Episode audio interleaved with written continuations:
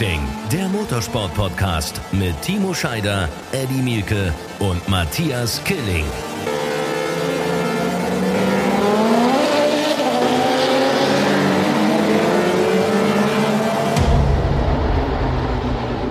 Einen wunderschönen guten Tag, guten Morgen, guten Abend oder gute Nacht, wann auch immer ihr diesen Podcast hört. Hier ist Run Racing, der Motorsport-Podcast.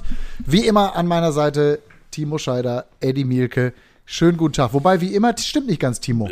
Stimmt auch gar nicht. Der war letzte Woche nicht da, weil irgendwas nicht geklappt hat. Und äh, ja, ich bin ja froh, dass ich Mettes am Wochenende im Lausitzring mal gesehen habe. Und ich freue mich, dass ich Timo jetzt per Telefonschalte sehe.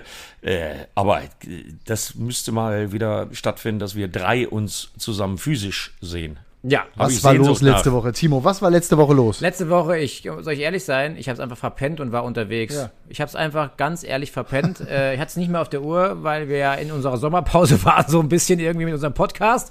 Ja, und da muss ich einfach zugeben, ehrlich sein, ich habe es versemmelt. Sorry. Jetzt bin ich da und jetzt freue ich mich wieder, dass wir endlich zu dritt da sind. Total. Ja. Zumal wir auch eine Menge, zumal wir eine Menge zu besprechen haben. Also auf meiner Liste stehen drei große Events. Große Event Nummer eins, Timo Scheider. Bei der, beim Rallycross, große Event Nummer zwei, die DTM, großes Event Nummer drei, die Formel E. Habt ihr noch mehr? Das habe ich ja Äh, auch. also ich habe ich, ich hab noch mehr. Also ich will zum einen von Timo äh, gleich wissen, weil das ja quasi für mich schon Vorbereitung ist für die Extreme E, äh, die ich Ende des Monats mit René Rast zusammen kommentieren werde, wie es in Grönland war, weil ich denke ja mal, dass der Streckenbauer schon da war. Oder ich weiß, dass er da war. Ähm, und dann habe ich noch ein ganz bitteres Thema. Das äh, Der setzt sich- 14-Jährige, ne? Ja, das setze ich jetzt schon mal wieder an Anfang. Also es hört nicht auf. Und wieder war es, ja, wie schon bei Shoya Tomizawa, wie bei äh, Marco Simoncelli und auch wie bei Jason Dupasquier Anfang dieser Saison. Äh, wieder war es solch ein Unfall, äh, wo mehrere involviert waren und wo dann einer nicht ausweichen kann und über den armen Hugo Milan drüber gefahren ist. Und der ist dann im Motorland Aragon im European Talent Cup äh, leider verstorben. Ähm, ihr kennt Mit mich, 14, ihr wisst, mit- mit 14. Ich hab wirklich gedacht, ich muss das dreimal lesen. Ja, mit Das ist so krass. Galt als riesen, riesen, riesen Talent. Ja, aber das zählt ja jetzt alles nicht mehr. Ähm, und ich habe gehört, dass jetzt äh, die Verbände anfangen, äh, nachzudenken, wie man eventuell Sicherheitsvorkehrungen treffen könnte, um diese, diese Unfälle, wenn jemand überfahren wird. Weil, ich meine, die Lederkommis sind mittlerweile saugut mit den Airbags und, und alles, was es da gibt. Aber der Hals, Nackenbereich, äh, wenn man dann stürzt mit dem Motorrad und dann fährt einer über einen drüber, äh, da überlegen sie jetzt, ob sie mit einem Neckbrace oder ähm, äh, sowas ähnliches wie mit dem Handsystem, ob sie da irgendwas kreieren können, äh, was diese fürchterlichen Unfälle, die man aus meiner Sicht im Moment im Motorradrennsport nicht verhindern kann, ähm, weil das kann immer wieder mal vorkommen. Und ähm, ich hoffe, äh, denen fällt was Gutes ein, weil äh, langsam reicht Dazu kommt auch noch, dass äh, Jonas Folger auch gestürzt ist äh, bei der World Superbike äh, in Assen. Äh, endlich mal eine gute Superpole gefahren, war Sechster.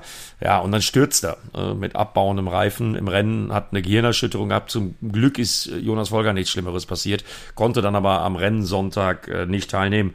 Äh, Das ganz kurz, äh, diese bittere News aus dem äh, Bereich Motorradrennen und ja, Trauer um Hugo Milan, 14 Jahre jung. Das tut richtig weh. Mann, Mann, Mann. Ja. Ja, das. Ich habe den Eindruck, es häuft sich in den letzten Monaten gefühlt. Der Eindruck ist ja nicht verkehrt. Wir haben mal Jason Dupasquier in der WM schon gehabt, in der Moto3 WM. Da war es genauso. Äh, Er stürzt, äh, fällt auf die Ideallinie und äh, zwei Mann können nicht ausweichen. Das war äh, genau der gleiche Ablauf. Und äh, ja, das äh, Limit ist da immer extremer, wird immer weiter, auch schon eben in den Nachwuchsserien, wie man jetzt hier an diesem Fall sieht, im European Talent Cup. Ähm, da sollen eigentlich die Rennfahrer der Zukunft ausgebildet werden, aber ähm, Motorsport ist dangerous. Es bleibt dabei. Ja, leider. Boah, was ein Downer zu Beginn. Ja, aber ich habe es extra zu Beginn jetzt gemacht, äh, damit wir ähm, uns jetzt, äh, denn wir wissen alle drei, dass das dazugehört und ich glaube, die meisten äh, Zuhörer draußen äh, wissen es leider auch. Also ich wollte es deshalb jetzt bewusst am Anfang machen, äh, damit wir das weghaben, denn äh, eigentlich war es ein super schönes Wochenende mit dir in Ja, der Lausitz. lass uns mal. Ja, und vor allem, ich habe, ich hab, Timo, ich habe viel an dich gedacht, ähm, weil mich unfassbar interessiert, was du zum DTM-Wochenende als zweifacher DTM-Champion sagst, zu dem, was wir da sportlich gesehen haben, was wir actionreich gesehen haben, äh, wie eng es gewesen ist, die Steilkurve. Was waren deine Eindrücke? Äh, ja, ich hatte ein bisschen, ein bisschen äh, selber ein bisschen Respekt davor, was da am Wochenende passieren wird in Sachen ähm, DTM, was Turn 1 betrifft, weil ich bin ja auch einer der wenigen gewesen, die das äh, in der Vergangenheit live miterlebt haben, wo Reifenschäden entstanden sind. Deswegen war ich natürlich sehr, ja, ähm, sehr sensibel, was das Thema Turn 1 betrifft. Ähm, hat natürlich seinen Reiz, gar keine Frage. Und ich habe auch jetzt nach dem Wochenende schon gleich gesehen in verschiedenen ähm, Pressemeldungen, dass die Fahrer doch sehr begeistert waren, trotz dass es Unfälle gab. Ähm, das ist zumindest geschrieben worden. Ein, ja. ein, ein, ein schlimmen Unfall. Ja, Schlimm, ein Unfall. Ein, ja, genau. Ja, ja, das war ja nicht schlimm. Das war halt, ja, Schrott halt am Auto, aber ist ja nichts passiert, Gott sei Dank, alles ja. gut. Ähm, aber äh, erstmal gut, dass das von Reifenseite ein safes Thema war. Das war ein bisschen meine Bedenken, dass das vielleicht äh, ein Problem geben würde. Und sportlich muss ich sagen, hat es mir gut gefallen, das, was ich sehen konnte. Ich habe ja, da ich selber im Auto saß, nur bedingt eben äh, alles sehen können. Den Sonntag habe ich dann gesehen, weil ich schon zu Hause war. Wir hatten ja Samstagabendrennen. Ähm, und da muss ich sagen, äh, neue Sieger, das gefällt natürlich dem Zuschauer und mir auch, keine Frage. Ähm, ich muss sagen, der, das Thema Ferrari und Liam Lawson ist beeindruckend. Diese Konstanz, äh, gerade in der Rennperformance, das war ganz geil, muss ich sagen. Ähm, der Junge scheint wirklich mit Ferrari das äh, ja, gut managen zu können. Also was sie, was sie an, an BOP haben, ist, glaube ich, sehr passend. Ähm, sind da taktisch sehr clever. Aber das hat mir gut gefallen. Dann der Sieg von Maxi Götz am Sonntag natürlich war, war auch ein gutes Ding. Wobei man natürlich ganz klar sagen muss, Kelvin van der Linde hätte das Ding nach Hause gefahren am Sonntag. Ähm, ja, weiß man da mittlerweile eigentlich, was da passiert ist, aber ich weiß nur, dass der Strom weg war, ja. das Auto aus und wieder ein Reset gemacht hat und wieder gestartet hat. Das habe ich mitbekommen, aber ähm, also der hat das, der hat das, kann ich dir erzählen, der hat das schon mal gehabt in einem R8 in Misano, wo, wo die Kiste auch einfach ausgegangen ist. Mhm. Nur in Misano äh, wusste er nicht, in einer anderen Rennserie, in Misano wusste er nicht, äh, dass es hilft, wenn er den dann mal eben einmal komplett abschaltet, also quasi resettet, also wie ein Handy, äh, wenn es irgendeine wusste er nicht, hat, der Junge, der ist im GT3 aufgewachsen, der fährt 24 Stunden Rennen. Ja, Misabi aber immer das Gleiche. Das ist wie beim Handy, wie beim Computer, wenn es aus ist, ja. einmal kalt reset, alles aus und wieder anschalten. Das ist das Wichtigste, was jo, die Hersteller jetzt, jedem Fahrer sagen. Das dauert, nur beim Handy, beim Handy dauert es deutlich länger, dieser Reset, ja. als bei seinem Auto, weil hier in dem Fall waren es drei Sekunden und die Karre war wieder ja, da die ja. 30 oder 4 Sekunden, die haben ihm natürlich das Ding gekostet am Ende des Tages, aber äh, ich, ich war überrascht, wie schnell dieses Auto resettet werden kann. Ja, also in, in dem Fall hat er halt Schwein gehabt, weil es in Turn 1 passiert ist und da da eben halt, weil er da sehr schnell durchgefahren ist mit 240 km/h im Scheitelpunkt, weil er eben ein bisschen Schwung hatte und noch ein bisschen rollen konnte mhm. und dann äh, in dieser Rollphase das Auto resetten konnte. Aber ich meine, das ist ja auch nicht so schlecht. Das ist der Meisterschaftsführende im Moment, wenn auch ganz knapp vor dem 19-jährigen Rookie aus Neuseeland. Äh, trotzdem muss man ja auch erstmal machen. Auto resetten und trotzdem noch Dritter werden. Nach einem, wie ich finde, faszinierenden Zweikampf dann mit Liam Lawson ja. und wie der 19-Jährige sich gegen den 25-jährigen Calvin van der Linde gewehrt hat. Das war schon ein geiler Rennsport, finde ich. Auf jeden Fall. Für mich die Überraschung, die, die Überraschung der DTM-Saison ist für mich Liam Lawson, ganz klar. Ähm, ich habe ihn ähm, etwas näher kennengelernt, weil ich mit ihm am Donnerstag äh, einen Hubschrauberdreh hatte, der etwas länger gedauert hat und wir haben da so eine, so ein, vielleicht, vielleicht haben es einige gesehen, gesehen, so ein Extrem-Interview gemacht, haben wir es genannt. Äh, ich stand unten und habe ihn interviewt, während er mit diesem verrückten Hubschrauberpiloten äh, Loopings geflogen ist. Das war sehr lustig. Und ähm, da sind wir uns da ein bisschen näher gekommen und ich konnte echt viel mit ihm quatschen, weil es mehrere Stunden gedauert hat. Das ist ein super grundsolider, netter Kerl. Und ich habe ihn auch gefragt, weil wir im Podcast neulich darüber gesprochen haben, warum er sich eigentlich Monza nicht so richtig gefreut hat. Ne? Und er sagte, doch, ich habe mich total gefreut. Ich war nur so perplex, weil für mich ist das alles hier irgendwie so eine verrückte Welt. Und ich war, ich war einfach, ich war einfach so, so, so, so drüber, weil ich, weil ich dachte, also wie hat er es gesagt? Ich dachte, ich kann hier gut mitfahren und guck mal, ob ich irgendwie um Platz 10 kämpfen kann und dann gewinne ich auf einmal ein Rennen. Das war halt für mich, das war wie so ein Traum. Und äh, dann habe ich gesagt, ja, manche haben dir das als Arroganz oder so ausgelegt, weil du einfach nur an die Formel 1 denkst, hat er gesagt, ey, überhaupt nicht. Natürlich ist die Formel 1 mein Ziel und logisch will ich dahin. Aber ich, ich habe mich so gefreut, ich war einfach, ich konnte damit gar nicht umgehen. Das fand ich ganz sympathisch, wie er das so erzählt hat. Und ähm, es ist wirklich ein ganz netter, kleiner Junge, und das sage ich voller Respekt, ähm, der irgendwie so den Schalk im Nacken so ein bisschen hat und aber auch zurückhaltend ist und cool ist. Und, ähm, und dann aber auf der Strecke dieses, also die, gerade das Finish da auch gegen Kelvin van der Linde, wie er sich da gewehrt hat, obwohl Kelvin ja das schnellere Auto äh, hatte. Ähm, in dem, zumindest in dem Zeitpunkt in dem Rennen. Ähm, das hat mich echt beeindruckt. Für mich die Überraschung dieser Saison bis hierhin. Das zeigt ja da, äh, auch natürlich, sorry Eddie, aber das zeigt ja eben Oh, auch die gut. Ausbildung ne, von den Jungs mittlerweile. Wie jung die, wie Total. perfekt die ausgebildet da ankommen und da hinkommen. Ähm, dass, dass man in, mit 15 in einem Rennauto sitzen kann und Rennen fahren kann, hat ja einen Grund, ne? beziehungsweise ähm, das hat ja ein Resultat. Und das ist das, was äh, eben dann da oben vielleicht schon so früh in so jungen Jahren ankommt. Ähm, wir sind im Kartsport schon, habe ich auch in mehreren Podcasts schon mal erwähnt, ne? schon mit Managern und äh, Physios und Fitnesstrainern und so weiter unterwegs. Die Jungs sind getrimmt auf Maximalleistung, viel lernen, viel Input und der Liam Lawson ist ein schönes Beispiel dafür.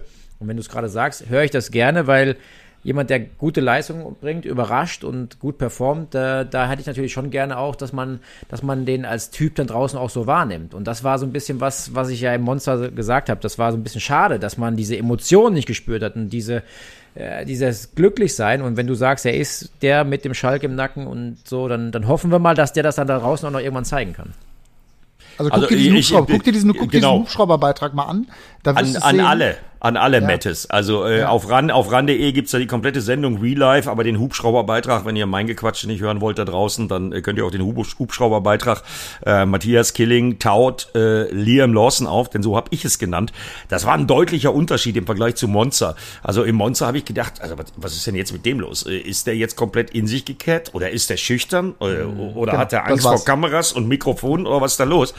Ich glaube, dir gebührt das große Verdienst, dass du den Burschen ein bisschen aufgetaut hast äh, mit dem Hubschrauberflug, äh, der natürlich völlig irre war. Es gibt nur zwei Piloten Okay, auf der Welt. der hat sich fast in die Hose geschissen, da musste solche- der irgendwann Ja, mal ein bisschen auftauchen. Ne? Ja, also äh, es gibt nur zwei Piloten auf der Welt, die solche Kunststückchen und Spirenzien äh, können, wie die, die ihr da erlebt habt. Aber das hat ihm sichtbar gut getan und ja, ich glaube, äh, die, die wir nicht kennen, und Liam Lawson ist ja einer, der dazugehört, äh, Rookie und äh, den kennen wir halt nicht oder kannten wir vor der Saison nicht, äh, denen tut das ganz gut, wenn man mit ihnen mal Tacheles redet und die kapieren, ja, die sind zwar beim Fernseher da und kommen noch mit diesen angsteinflößenden Kameras daher, aber die sind gar nicht so übel, die Burschen, das geht schon. Also äh, der hat einen Riesensprung gemacht, auch was äh, seine verbale Performance am Mikrofon angeht, fand ich. Und das war auch sehr, sehr wohltuend. Aber weil du sagst, das ist deine Entdeckung deine Überraschung der Saison, äh, finde ich Ich weiß, gar du nicht hast, so noch, du, überraschend. du hast noch eine andere, du hast auch noch eine andere. Nee, nee, aber wenn man sich die, die Vita anguckt, der ist ja nicht umsonst im Red Bull Förderprogramm. Äh, und der fährt ja nicht umsonst in der GP2. Äh, also, dass der was kann, das war mir vorher schon klar. Ne? Aber die Konstanz, da gebe ich Timo recht, die Konstanz ist schon Hammer, ist schon beeindruckend. Äh, aber das Gleiche gilt auch so ein bisschen für meinen Spezialfreund Philipp Ellis. Ich meine, das ist so ein bisschen der Gegenentwurf zu Liam Lawson. Liam Lawson, Red Bull Förderprogramm. Äh, Philipp Ellis, äh, ja, hat zwar 2017 den Audi TT Cup gewonnen, aber äh, da konnte sich dann auf einmal keiner mehr dran erinnern, äh, dass sie ihm versprochen hatten, wenn du den TT Cup gewinnst, dann fördern wir dich weiter äh, und äh, du kriegst ein Auto von uns. Äh, Das wusste auf einmal keiner mehr. Äh, der war schon kurz vorm Karriere aus. Der ist 28 mittlerweile und er und seine Mama Audrey, die haben alles dafür getan, dass das irgendwie weitergeht und der hat sich mit harter Arbeit und Akribie und ohne, dass ihm irgendein Förderprogramm dann irgendwie geholfen hat, ja, der hat sich in die DTM gefahren und ich meine, das war ja wohl auch saustark, äh, was der am Samstag gezeigt hat. Also ähm, als DTM-Rookie ein Rennen so zu gewinnen, dann auch noch die Pole am Sonntag. Ich weiß nicht, Timo. ähm, Geil. Also, dass, dass er was kann, wussten wir. Aber das war schon sehr stark. Ja, ist schön zu sehen, dass eben diese, diese GT ähm, Fahrer, die aus anderen äh, Serien kamen, eben sich dann da auch beweisen können, eben, dass das eben auch was gebracht hat und dass da eben auch eine Chance besteht, über den GT-Sport jetzt professionell, ja, professionell muss man wieder aufpassen, was man sagt, zwischen GT Masters und all den GT-Klassen und DTM, dass wir uns da nicht ins Fettnäpfchen setzen, aber Fakt ist, dass es äh, auch da zumindest, und das sehe ich nach wie vor so, mit der DTM als die höchste GT-Kategorie, die professionellste aktuell, ähm, Chancen gibt für Leute, die woanders herkommen. Und das ist cool. Und Philipp Ellis hat das, wie du sagst, Eddie, auf jeden Fall schon mehrfach bewiesen. Ähm, deswegen zu, zu Recht gewonnen, zu Recht auf Pol gestanden. Ähm, geilen Job gemacht, sympathisch, schüchtern, emotional gewesen. So wollen wir das sehen. Fand ich richtig, richtig geil. Ähm, aber mir sind natürlich noch so ein paar Dinge aufgefallen. Ich habe mich auch für meinen Teamko alten Teamkollegen Mike Rockenfeller gefreut, der den Anschluss bekommen hat an seinen Teamkollegen, denn über Mega ja, geil. übermächtigen geil. van der Linde, der mit riesen Vorschusslorbeeren in die Saison gegangen ist und äh, der Mike war super unhappy seit Saisonstart und jetzt war der da und äh, war dann auch mal schneller zwischendrin und so. Das ist schon geil gewesen. Habe ich mich gefreut, dass er den Drive bekommen hat und das gleiche gilt natürlich auch für meinen Kumpel Timo, der, der ja auch äh, den Anschluss an seine GT-Spezialisten, Teamkollegen, sag mal hausintern, performancemäßig auch viel besser geschafft hat, als das im Monster der Fall war, dass auch da die Motivation wieder kommt und dass da auch der Spaß wieder kommt, weil wenn du da einfach hinterher fährst und hast keinen Tau, wie es, wie du mit dem Auto irgendwie schnell im Kreis fahren kannst, dann bist du sehr schnell frustriert und gibst auf. Und das waren so ein paar Dinge, die mir sehr gut gefallen haben dieses Wochenende. Da wird eine Sache, da wird eine der, Sache der, sehr der, spannend. der Glocki war Fünfter, ne? Also, äh, Ja. also in der von dir äh, als Badewanne äh, titulierten Kiste. Ja, aber das ist genau der Punkt, da wollte ich gerade drauf, drauf zu sprechen kommen, weil das auch die BMW-Fahrer alle bestätigt haben, dass die Badewanne eben am Lausitzring mit dieser Hochgeschwindigkeitspassage extrem gut gegangen ist. Die Badewanne hat in den engen Kurven eher verloren und auf der Start- und Zielgeraden beziehungsweise den beiden Steilkurvenstücken äh, eher gewonnen. Und ähm, also die Strecke ist dem M6 extrem gut entgegengekommen. Ich glaube, Zahltag wird das erste Mal dann in Zolder sein, ob genau diese Ergebnisse vom Hochgeschwindigkeitskurs Lausitz auf dem engen Kurs in Belgien dann weiter funktionieren. Ich glaube, das wird, da wird sicherlich BMW eine der, oder das wird sicherlich eine der spannendsten Fragen sein, ähm, ob die dann weiter so performen können. Ja. Ja, aber äh, wart mal ab. Also, äh, was ich mal loben muss, ist, äh, um das auch mal einmal zu erwähnen, äh, weil wir haben am Wochenende eigentlich gar nicht drüber gesprochen. Und das ist ein gutes Zeichen. Denn äh, ich behaupte mal, wenn wir 18 Autos innerhalb von 0,8 Sekunden haben, ja, der Einzige, der da ein bisschen rausfiel bei den Qualifying-Ergebnissen, war Dave Gore, der hatte 1,2 Sekunden Rückstand. Aber das ist ja auch noch äh, komplett im Rahmen, wenn der 19. dann 1,2 Sekunden Rückstand auf die Bestzeit hat. Äh, die Jungs, die da die Balance of Performance machen, äh, also mir hat das gefallen, Timo. Die scheinen es ganz gut im Griff zu haben. 18 Autos innerhalb von 0,8, dann kann die Balance of Performance so schlecht nicht sein. Ja, da gebe ich dir auf der einen Seite recht, auf der anderen Seite muss man natürlich auch klar sagen, Lausitzring war natürlich mit Turn 1 ultra kurz von der Fahrzeit. Das heißt, umso kürzer die Fahrzeit, umso enger sind die Zeiten zusammen, logischerweise. Wenn du eine Streckenlänge hättest, die nochmal einen halben Kilometer länger ist, dann wird das nochmal was anderes. Aber schön zu sehen, dass das nach Monza, wo es ja schon relativ laut wurde und Kritik gab, dass es jetzt dann ähm, ganz gut aussah. Und wir hatten ja das Feld durchgemischt. Also wie, wie du sagst, wir hatten ja BMWs mit vorne, wir hatten die Ferraris vorne, die Mercedes vorne, wir hatten die Audis vorne. Es war nicht so, dass eine Marke dominiert hat, sondern es waren alle irgendwie dabei und eng zusammen. Und das ist das Schöne. Da gebe ich dir auf jeden Fall recht. Das, das ist das, was natürlich dann auch am Ende des Tages funktionieren muss, weil wenn die BOP nicht passt, dann wird das äh, wenig und nur kurzer Spaß. Ja, und überall im Feld, das fand ich geil zum Kommentieren, überall im Feld Action. Hier mal Tür an Tür, hier mal Spiegel an Spiegel, da mal einer im Dreck, äh, da mal Überholmanöver. Also mir hat's großen Spaß gemacht, das zu kommentieren. Total, Ich hoffe, total. ich hoffe Also das es hat man es gemerkt. Das hat man sehr gemerkt sogar. Und das war einfach ein, also ich fand, das war ein Musterbeispiel für ein, für ein tolles DTM-Wochenende und vor allem auch für ein Wochenende, was zeigt, dass die DTM auch mit diesem GT-Reglement, GT3-Reglement ähm, durchaus auch Zukunftschancen hat. Und ähm, das sah alles richtig gut aus. Wir haben zum einen so ein paar junge Wilde äh, oder auch mit Philipp Ellis einen mitteljungen Wilden.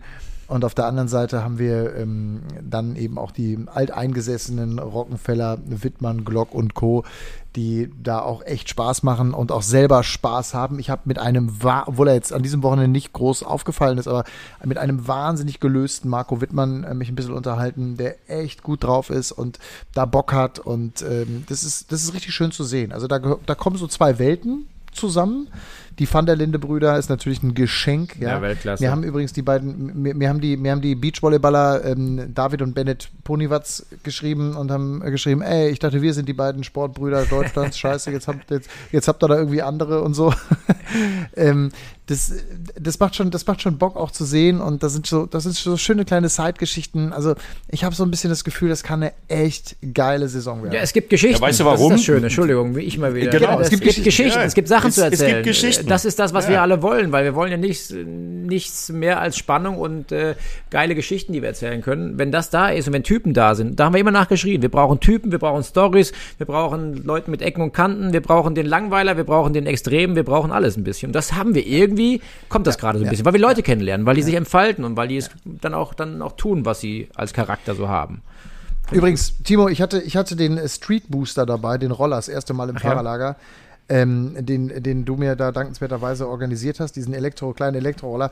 Äh, großer Spaß. Also für ein Fahrerlager, ich freue mich schon auf Zolder. Äh, ja, Habe ich meinen dabei. Ich bin gespannt, ob ich den, den, den hast du aber, den, den hast du aber gut von mir versteckt, Matthias. Äh, weil ja, ich, ja ich, ich, bin, ich, ich, ich, ich bin den Weg rüber zur Kabine nämlich mal schön zu Fuß gelaufen und habe pro Tag fünf T-Shirts gebraucht, mindestens. Ja, Verdammt. Aber ich habe auch T-Shirts gebraucht, kannst du mir glauben. Ich habe auch T-Shirts gebraucht. Nee, aber naja. geiles Teil. Wollte ich an der Stelle nochmal äh, erwähnen. Ja, da können wir Rennen fahren in Zolder mit unseren Street Boostern. Bringe ich meinen auch mit. Ja, ich überlege, ich überlege, ob ich nach Zolder echt mit dem Auto fahre oder ob ich fliege und dann. Ähm, ja, ich fahre nur wegen äh, Street Booster mit dem Auto hin, weil mit dem Flugzeug. Ich überlege auch wegen Street Booster mit dem Auto zu fahren.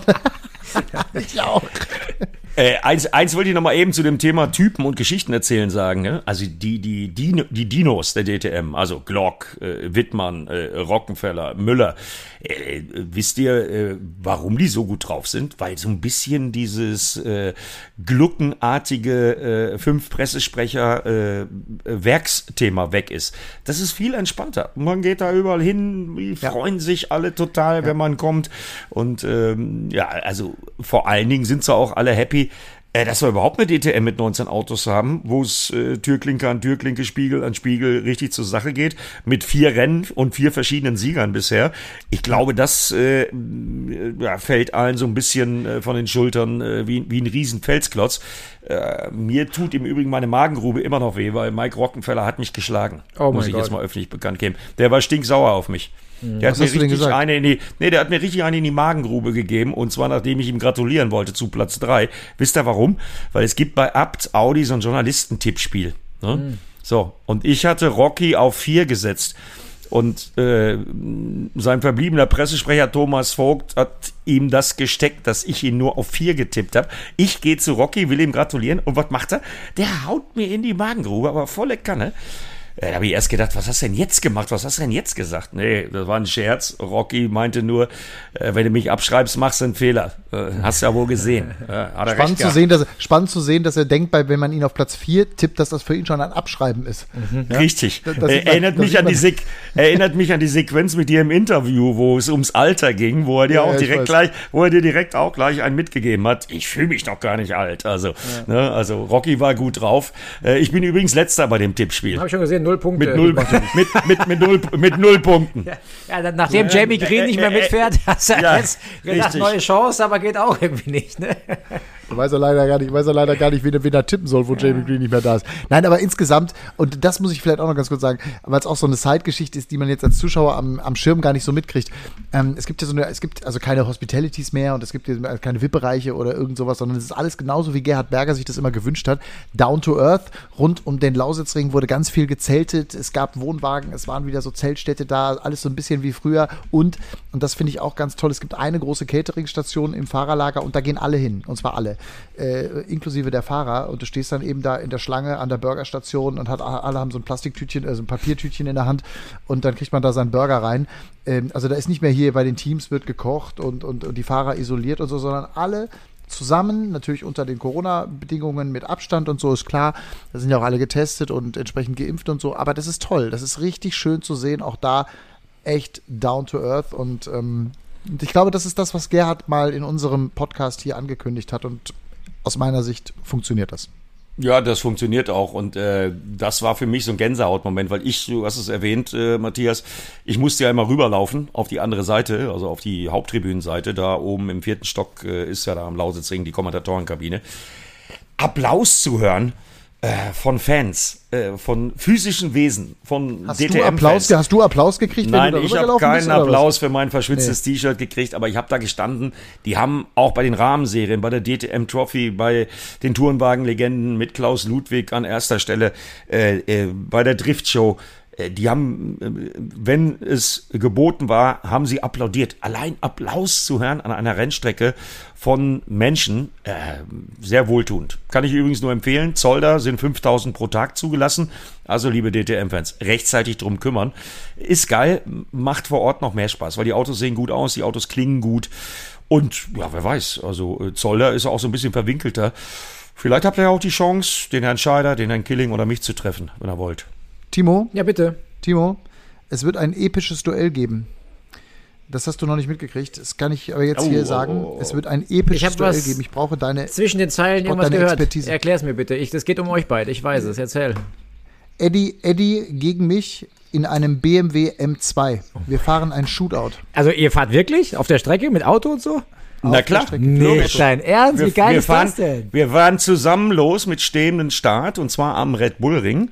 Äh, sechs Runden und der, der gewinnt, fährt mit einer Wildcard dann bei irgendeinem BMW M2 Cup Rennen mit. Nicht euer Ernst. Das ist ja Doch. voll geil. Hab ich, mir, ich hab ich mir ausgedacht, Donnerstagabend, als Matthias noch nicht da war. Ist das jetzt das Resultat aus eurer ewigen äh, Ich bin besser als du äh, Diskussion? und jetzt wird dann mal. nee, ganz ehrlich, Nägel äh, ganz, ganz ehrlich Wir gesagt. machen es nur für die Show. ganz- Wir, machen's, wir sind Zirkuspferde. Ja, wir ja, sind. Zirkuspferde. Wir machen es Genau. nur für die Show. Hm, Das glaube ich Nur euch Ganz ehrlich- Scheiß ist das. Weil Eddie glaubt ja wirklich, dass er besser ist als du und du umgekehrt. Also von daher, erzählt mir keinen Scheiß hier. Ach geil, da freue ich mich. Also ich bin ja, ich, ich bin aber ja auch der Ältere und der Weisere. Also wenn ich merke, dass ich an den Killing nicht rankomme und der mir wegfährt, dann täusche ich einfach, einen, dann, dann täusche ich einen technischen Defekt vor oder lege die Karre aufs Dach. Ist doch ganz einfach. Ich blamier mich doch ja, nicht. gute Einstellung, gefällt mir. Ja, So viel, so viel vielleicht, so viel vielleicht dazu. Aber echt ohne Scheiß, Timo, ich freue mich total auf Zolder. Ich freue mich darauf, euch beide, wir drei, das Podcast-Team zusammen. Wir können mal neue Pressefotos machen für diesen unfassbar erfolgreichen Podcast.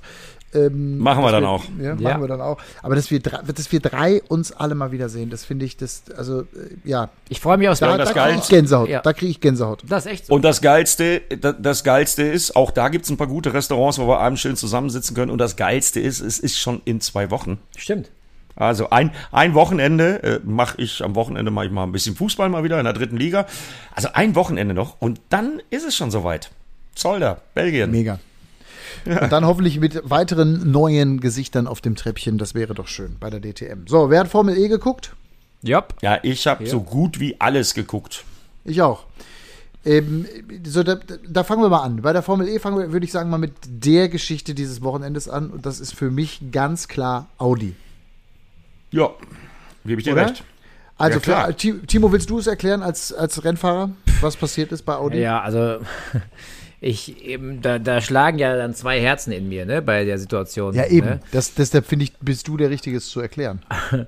Also für den Gedanken, den Audi ähm, bei der Formel E in London gefasst hat, während der Safety-Car-Phase durch einen vorgetäuschten Boxenstopp oder vorgetäuschten Reifencheck aufgrund einer Kollision, was ja eine Lüge war, eine vorgetäuschte in dem Moment, von Alan McNish live in Sat 1 gesagt, ähm, dass auf der Start... Und hat sich hinterher entschuldigt. Hat Ja, hinterher ja, entschuldigt. ja, ist ja egal, aber ich meine, am Ende des Tages ist er ist auch Profi, ne? Das ist passiert. Fakt ist halt erstmal gelogen, um irgendwie das irgendwie so schön wie möglich darzustellen. Fakt ist, die Idee war, nach einem vorab kalkulierten äh, Zeitfenster, oder nicht Zeitfenster, sondern die Durchfahrtszeit in der Boxengasse bei 50 km/h, korrigiere mich, glaube ich, 50 ist es tatsächlich in der Formel E, ne? Richtig, Ähm, 50.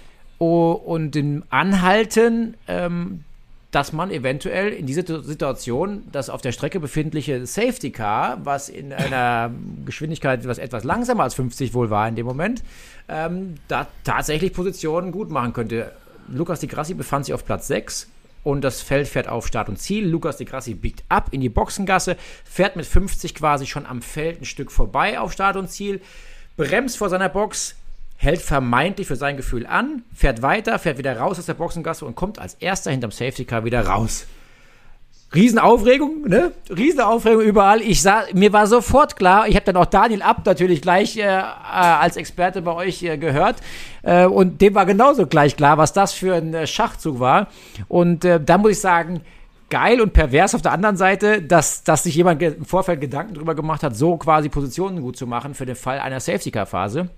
Ähm, das Ganze ging nur nicht auf, weil Lukas de Grassi nur vermeintlich angehalten hat am Ende des Tages. Ähm, zwar stehende Räder hatte, aber die Hinterräder haben wohl noch gedreht und das Auto stand nicht still und im Reglement steht, das Auto muss mindestens 10 Sekunden sogar stehen und das ist natürlich dann äh, sehr überlesen. Nee, nee, nee, nee, nee, nee, Ja, nee. hab ich gerade hier falsch, gelesen. Gerade im Reglement hier ja, gelesen. Pass Jetzt auf, du. korrigiere ich Ja. dich, aber bisher stand im Reglement, dass bei Full Course Yellow äh, wenn man dann in die Boxengasse abbiegt, weil den Fall hat es schon mal gegeben.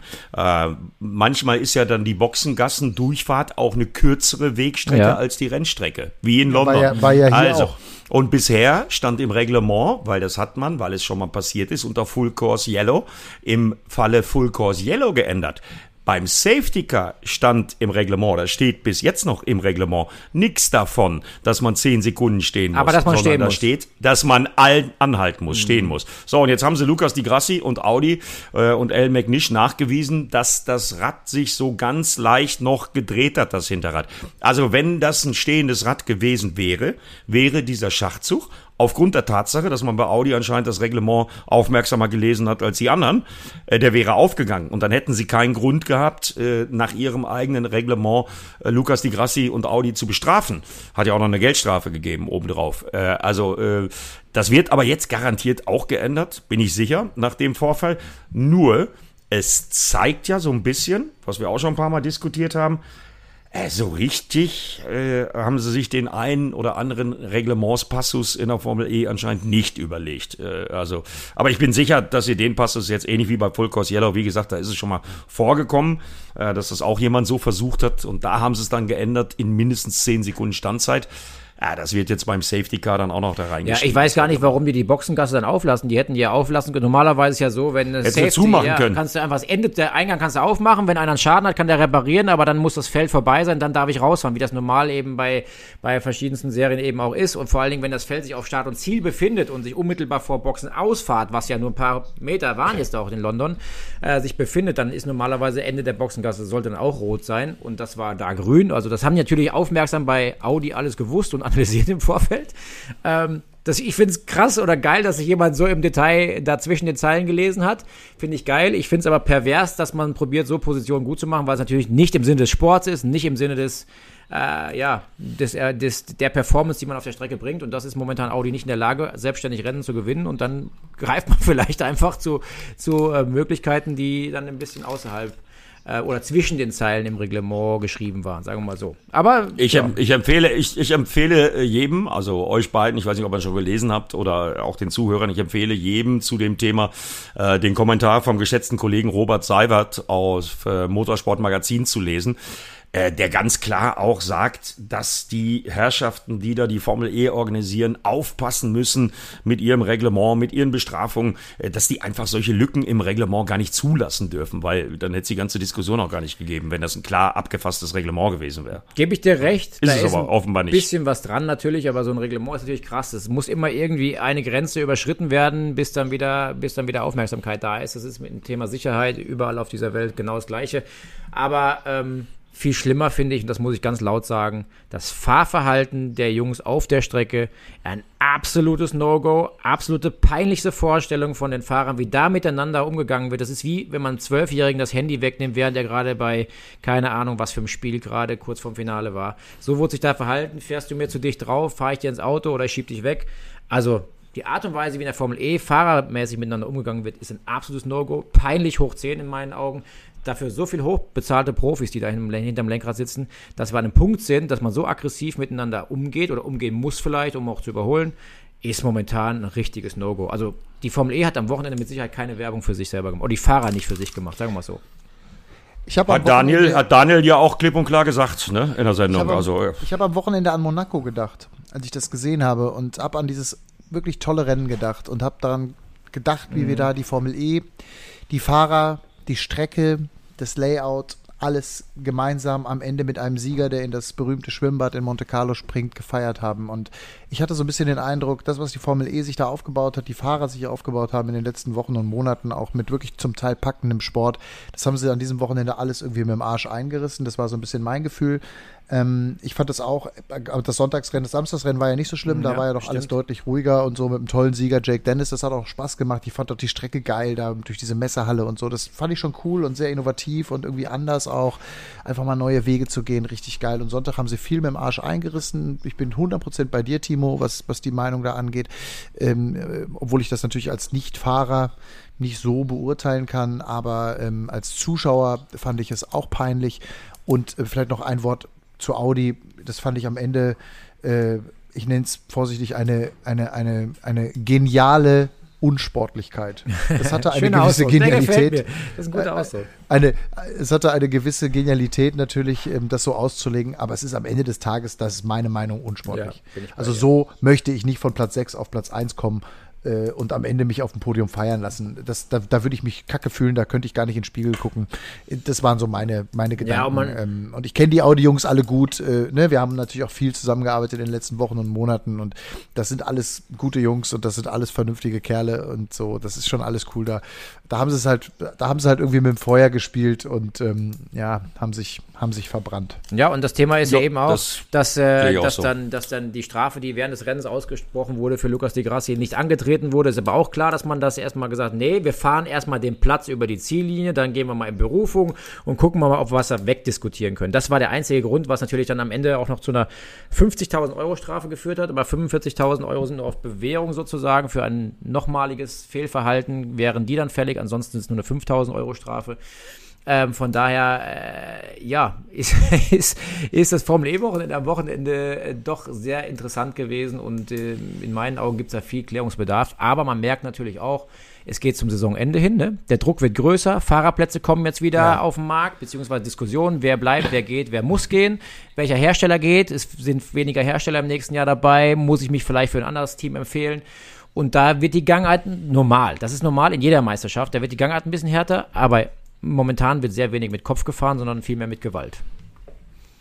Ja, ja, und da mu äh, muss ich, also äh, ich habe äh, mir, wie gesagt, äh, bis auf ein paar Sequenzen, äh, die ich nicht gesehen habe, äh, auch alles angeguckt, direkt gestern Abend noch im Hotel. Kann man ja auch auf ran.de sich nochmal anschauen, wenn man wissen will, über was wir hier eigentlich reden, sowohl im Falle DTM als auch eben im Falle Formel E. Daniel hat ja klare Worte gefunden in der Sendung, wie ich finde auch zu Recht. Genau das gleiche, was du gerade gesagt hast, Timo. Das sind hochbezahlte Profis. Ja, und da ähm, hat Daniel sich so ein bisschen auf Oliver Rowland kapriziert. Äh, ja, klar, äh, der hat auch schon wieder Mist gebaut, äh, nicht zum ersten Mal. Aber Sebastian Buemi, der, der die meisten Rennen gewonnen hat bisher in, in der Formel E-Historie, ähm, Formel 1-Erfahrung hat und so, das ist dem nicht das erste Mal passiert, dass er einem in die Karre fährt. Ja, und René Rast, äh, der Leidtragende, ähm, also äh, ja, ich weiß gar nicht, was mit dem Buemi los ist, weil wie gesagt, mich regt dabei auf, dass ihm das nicht zum ersten Mal in dieser Saison passiert ist. Der ist auch schon anderen in die Karre gefahren. Aber weißt du, was ich glaube? Bei Sebastian Buemi, das ist jetzt eine reine Mutmaßung. Ich hatte das große Glück, bei jedem Rennen bis London dabei zu sein und viel in der Boxengasse zu erleben. Der ist mit, ich weiß nicht, wie der sonst früher drauf war, kann ich nicht beurteilen, aber der ist auch mit viel schlechter Laune unterwegs gewesen im Fahrerlager und zwar die ganze Zeit. So, woran liegt das? Aus meiner Sicht ist er einer der erfolgreichsten ja auch, nicht nur viele, viele ähm, Siege, sondern auch insgesamt, was die Konstanz angeht, in jedem Jahr gefühlt um die Meisterschaft mitgefahren. Gefühlt, also nicht in jedem, aber in vielen Jahren um die Meisterschaft mitgefahren. Ähm, der ist ja gar nicht auf die Füße gekommen in diesem Jahr, in seinem Nissan. Das hat ja einfach von, von der ersten Sekunde an nicht ja, funktioniert. Ja, aber auch letztes Jahr auch schon nicht. Und also da ist natürlich der Frust ist letztes Jahr auch nicht. Ne? Also das ist, wie du so, sagst. Der, ja. Genau. Und ich glaube, und ich glaube, ich glaube, dass das dann auch, das ist dann ein, ein Ergebnis auch, Timo, du kannst es besser beurteilen, aus wirklich zwei verkorksten Jahren zum Ende hin Ne? Das ist so, ich meine, der Frust wächst. Ich meine, als Fahrer, du, du willst natürlich immer performen, du willst immer gewinnen, aber das ist ja generell so im Motorsport, muss man ja auch mal sagen. Man verliert ja viel mehr in einem Leben als Rennfahrer, als dass man was gewinnt. Es ist einfach mal so. Und wenn das aber dieses Verlieren und dieses nicht erfolgreich sein sich aneinander reiht, dann kommt der Frust, dann kommen die, die Äußerungen von rechts und links, dann kommen die Pressemitteilungen, die dir nicht gefallen, dann kommen solche Dinge, wo du denkst, scheiß doch die Wand an, ey, jetzt muss ich mir noch mehr in den Arsch aufreißen. Aus diesem noch mehr Arsch aufreißen wird dann keine Lockerheit mehr, da wird dann verkrampftes Fahren, da wird dann beklopptes äh, Tun und Handeln in Form von übermotivierten Überholmanövern und sowas. Und das ist halt dann ganz schwer im Griff zu halten. Das ist überhaupt gar keine Entschuldigung. Es ist einfach nur eine, eine Argumentation dafür, warum das bei dem einen oder anderen vielleicht dann ausartet und dann so, so wird, wie es jetzt gewesen ist. Aber das darf natürlich solchen Jungs nicht passieren. Punkt aus. Also, das war nicht schön anzusehen. Ist einfach so, weil momentan sieht die Formel E einfach mehr nach Stocker Crash Challenge aus als nach, nach Autorennen.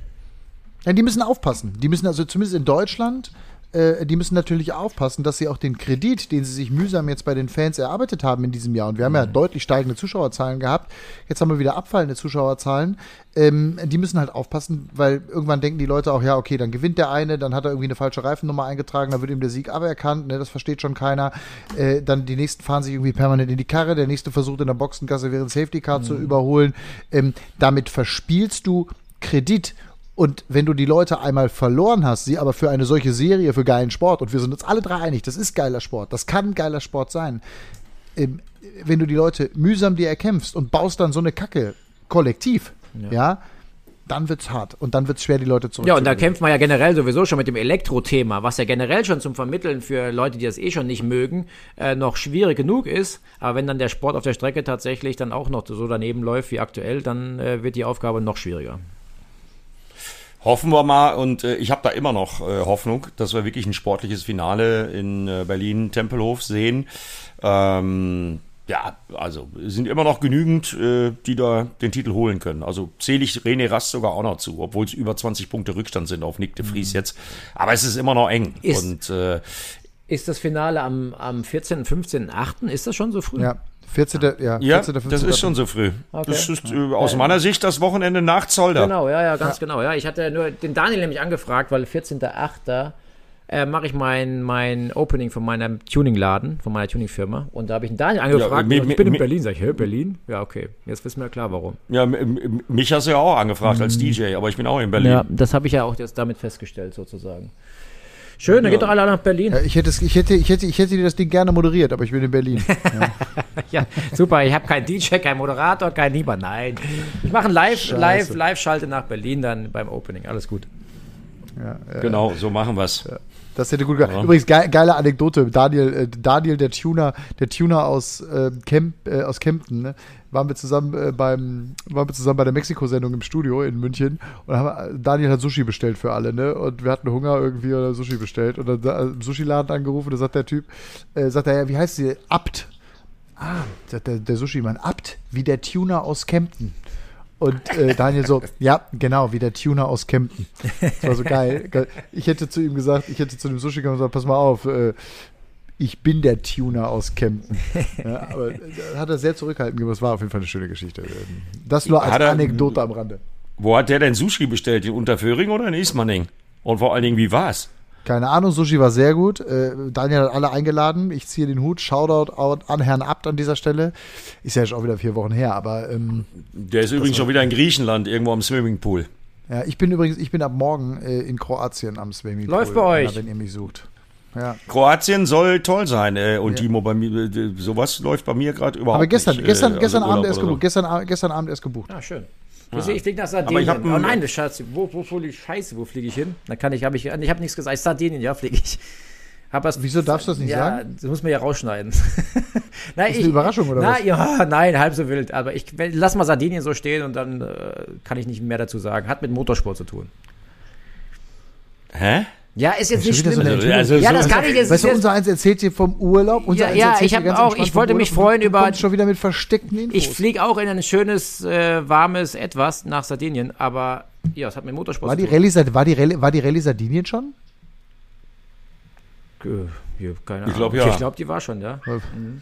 Nein, nein, also die Rallye ich- Sardinien es- wird's nicht es sein. geht nicht ums selber fahren tatsächlich. Jetzt müsst ihr, also ihr zwei Ach so, Experten, ihr, baust du, baust, du, baust, du, baust du wieder eine Strecke oder was?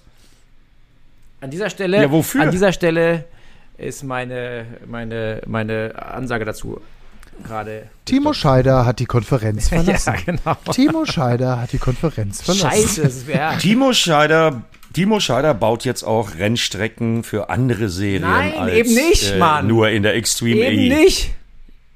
Habt ihr es jetzt Ja, langsam dann- gecheckt? Lass ihn doch, lass ihn Jetzt doch in Ruhe jetzt. Lass Nee, in mein Ruhe. Ehrgeiz ist jetzt, dass ich das noch aus ihm rauskriege. Wir Ah, sind erst morgen Minute wieder 42. Motorsport total und wie sie alle heißen schreiben, was ist denn da los?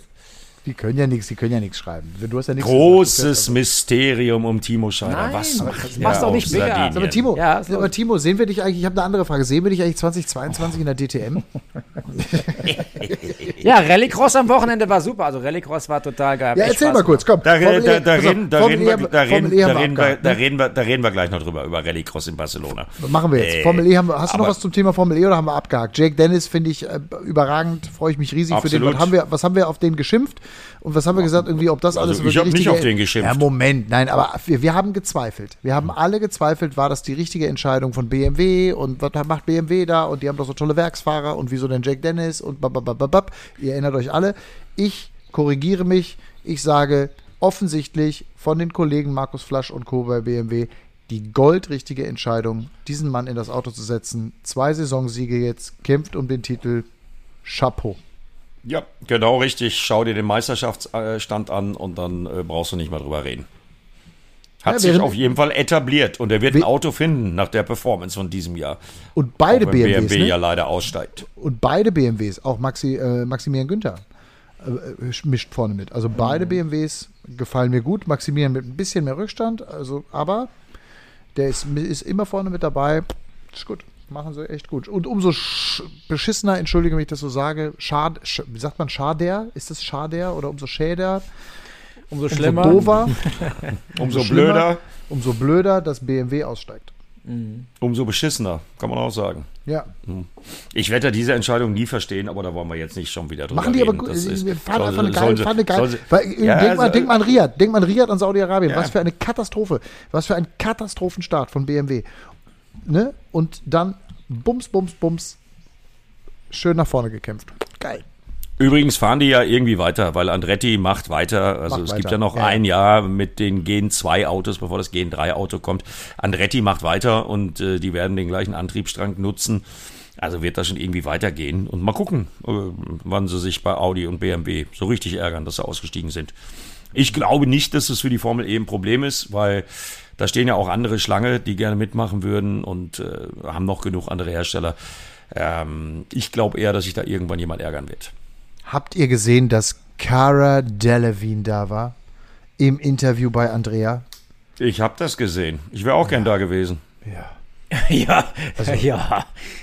Ja, da war ich aber flach. Also, nee, also da war ich aber, da war ich aber überrascht. Cara Du, du, du musst dir mal den Instagram-Post von Jake Dennis angucken, äh, der wirklich so ganz persönlich sie gegrüßt hat äh, mit einem Foto, wo sie ihm den Pokal überreicht. Also Jake äh, rechnet sich da auch was aus, glaube ich.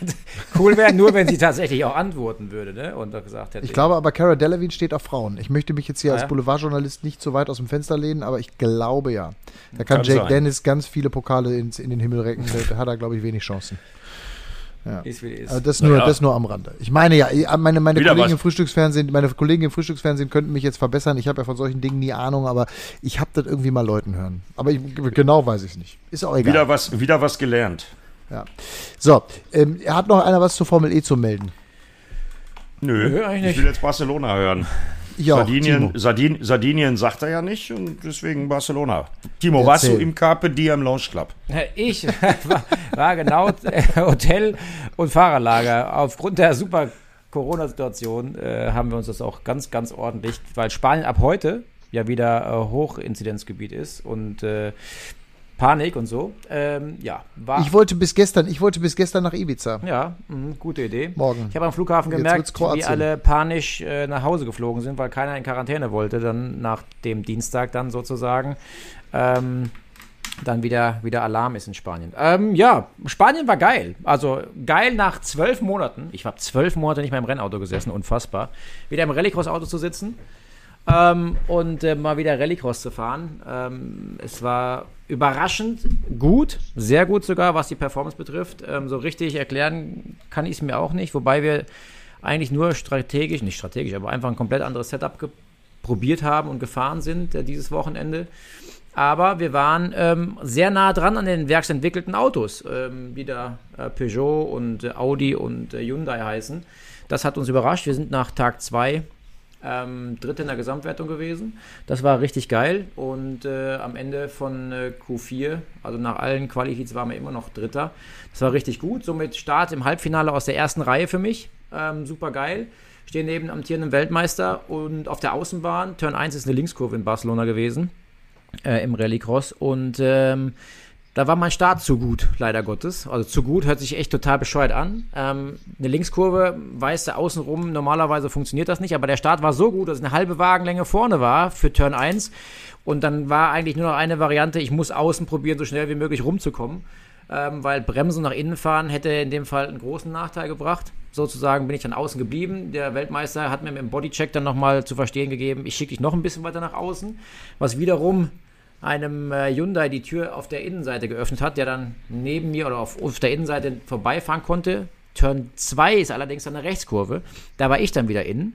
Und äh, dieser Hyundai hatte dann äh, dementsprechend ähm, ja, das Gefühl, dass dann außen einfach auch scheiße ist. Im Offroad-Bereich wäre es dann gewesen oder ist es gewesen. Und hat mit einem ja doch sehr deutlichen Lenkmanöver mir zu verstehen gegeben, ich will nicht, dass du da innen bist und hat, ist mir ins Auto gefahren und Dabei ist mein rechtes Vorderrad an der Leitplanke hängen geblieben, abgerissen, komplette Aufhängung rausgerissen, Dämpfer rausgerissen und Feierabend. Das war der Frust und das schnelle Ende meines, äh, meiner Hoffnung auf dem Podium an dem letzten Wochenende. Es war richtig gut. Also wir waren eigentlich mit vier Mann, die beiden Peugeots, Johann Christoffersen als amtierender Weltmeister und ich eigentlich so ein bisschen in der kleinen eigenen Liga performancemäßig über das ganze Wochenende.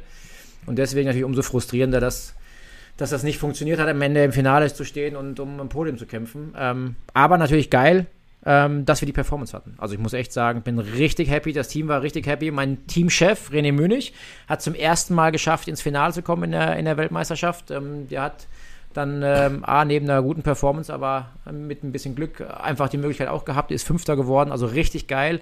Das Team hat sich riesig gefreut. Also wir haben da, trotz das Auto eigentlich nicht weiterentwickelt wurde, sondern eigentlich nur Setup-Komponenten jetzt besser gemacht wurden. Ähm, wir haben jetzt einen, einen, einen, sehr, sehr starken Saisonstart quasi hier an, äh, ja, angefangen und die Frau des Chefs, die ja auch fährt im gleichen Team, die ist nur um einen Punkt nicht ins, ins Halbfinale gekommen, ist 13. gewesen. Also es war richtig geiles Wochenende, gute Laune, Sonnenschein. Wir hatten im Zelt so um die 46, 47 Grad, da hatten wir noch ein bisschen mehr als hier in der Lausitz. Ähm, war nicht ganz so easy bei, bei Außentemperaturen von 36, 37 Grad, aber hat Spaß gemacht. So, das war mein Barcelona. Und, und, und, und, und, und nimm es auch positiv, weil ich habe gesehen, weil ich habe mir das natürlich auch äh, versucht, äh, so gut es geht, irgendwie anzugucken.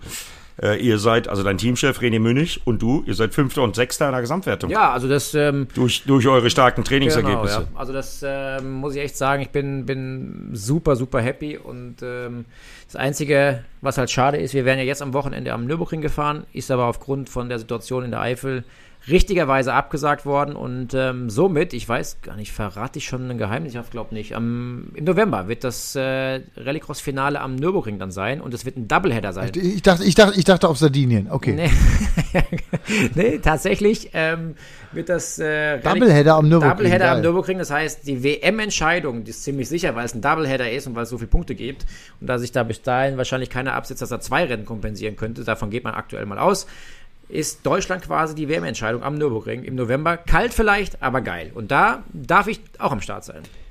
Ich finde, ich, ich das ist die News, das ist die News des Tages, dass du da fährst, weil im ursprünglichen Kalender genau. wärst du glaube ich nicht also, gefahren am Nürburgring. Gebe ich dir tatsächlich recht und das hat damit zu tun, dass eigentlich die WTCR, die ursprünglich am kommenden Wochenende auch gefahren wäre und mein Team ist ja auch mit einem Honda Werksteam in der WTCR unterwegs uns Ressourcen gefehlt hätten, um beide Meisterschaften gleichzeitig am gleichen Wochenende durchzuführen. Ingenieure, Mechaniker etc. hätten gefehlt.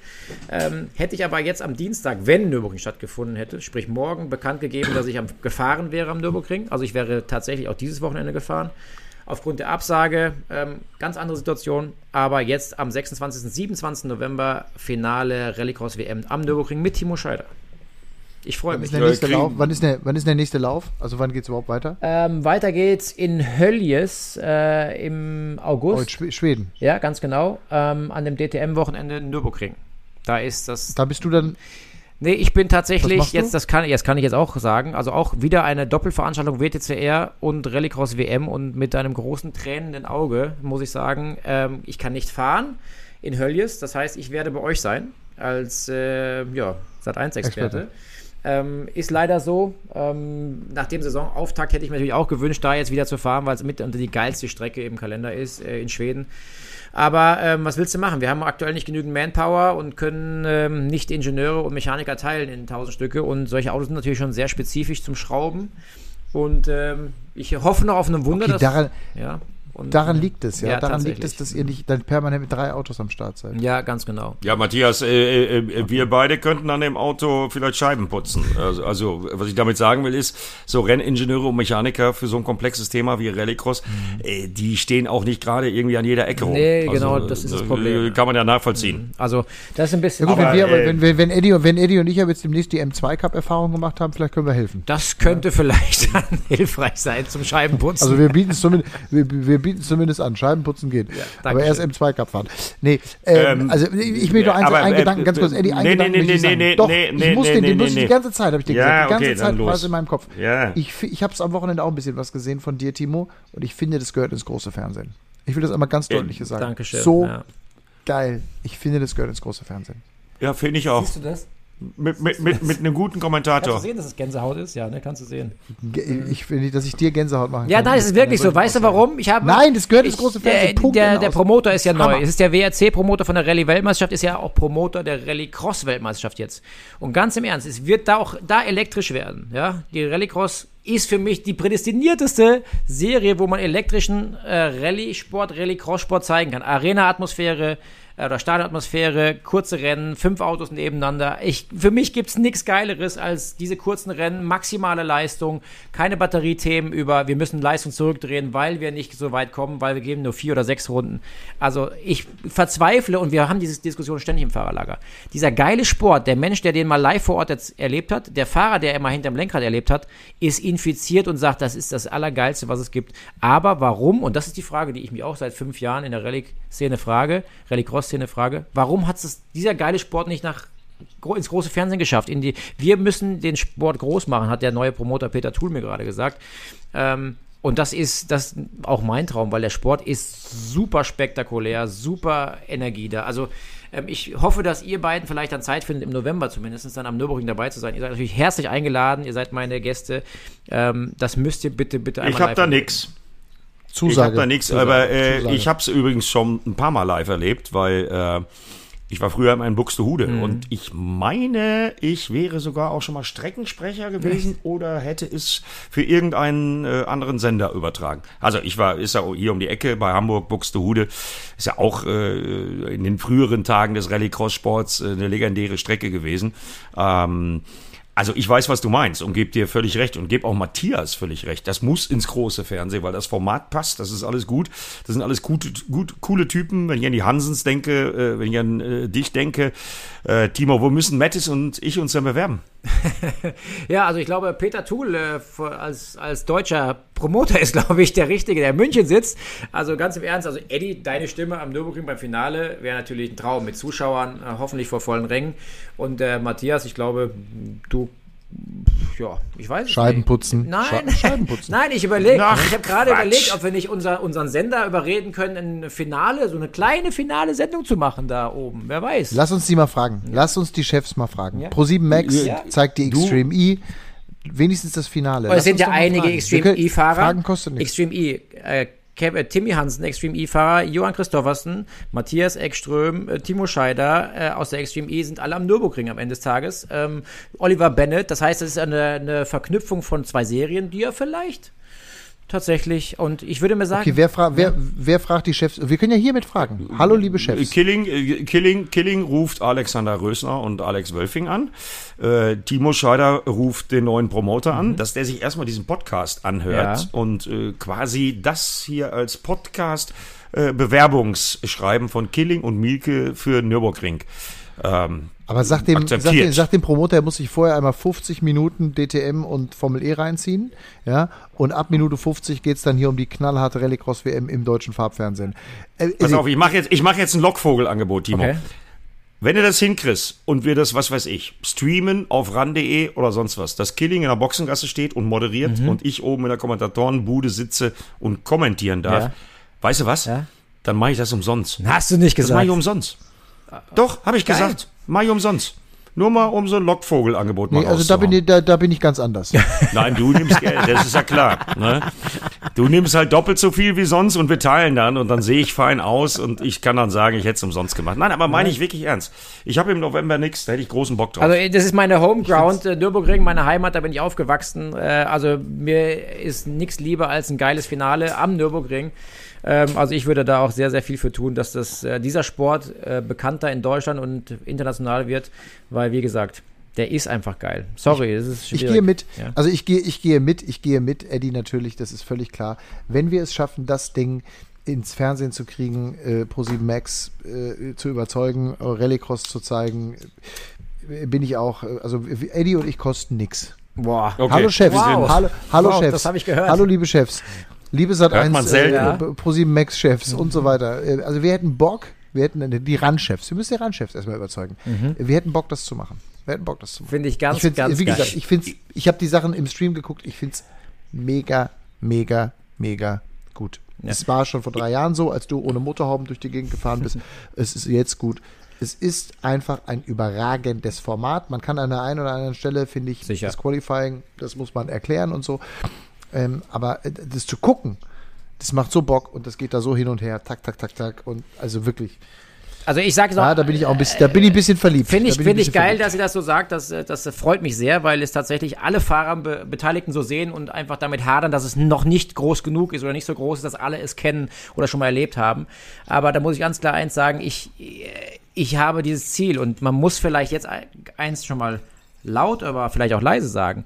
Die Zukunft, wenn die elektrisch wird, sollten die Fernsehsender und die übertragenden Fernsehanstalten sich vielleicht überlegen, ob es das wirklich wert ist, nicht da sich mal mit zu beschäftigen mit dem Thema Rallycross WM, weil wenn das elektrisch wird, dann und das ist ja ein großes Ziel schon seit drei Jahren, aber ich weiß da ein bisschen internas, das ist kurz vor der Entscheidung, wo die Reise dahin geht.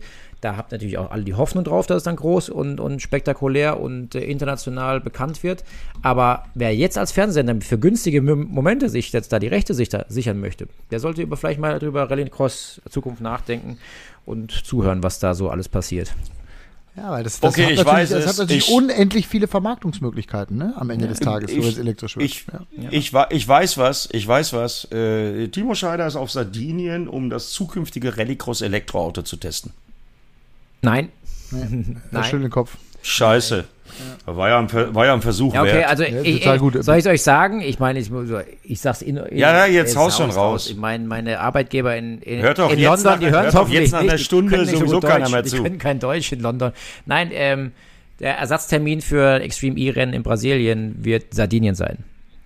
Und ich Ah. werde nach Sardinien fliegen, um die neue Extreme E-Strecke in Sardinien zu machen am Wochenende. Und Brasilien kann nicht funktionieren, Regenwald-Thema wegen Corona äh, Richtig. wahrscheinlich, deswegen Ganz gehen die nach genau. Sardinien. Aber was ist der, was ist der Umweltaspekt auf Sardinien? Den habe ich noch nicht gefunden, aber deswegen fliege ich da ja hin. Okay, weil, weil Den- Regenwald, der den Sardinien ist jetzt nicht, Sardinien ist jetzt Nee. nicht bekannt für den großen Also, Regenwald. da lassen die, die haben über- scheiß Feuer im Moment. Die haben Nee, riesen, stimmt, riesen ja. scheiß Feuer auf Sardinien an, der, Ja. an, der, an der Westküste. Richtig, habe ich auch heute Morgen gehört oder heute gehört. Ähm, das finde ich raus. Wie gesagt, ich bin, bin der Streckendesigner. Den Rest machen die Menschen, die sich dann vor Ort mit den, den Situationen beschäftigen. Aber ähm, da wird sich mit Sicherheit ein Hilfsprojekt äh, starten lassen, weil irgendwo in jedem Land gibt es Hilfemöglichkeiten. Ja, ja, absolut. Ja. Abs- Absolut. Äh, lasst uns mal zum Schluss ähm, Top und Flop machen.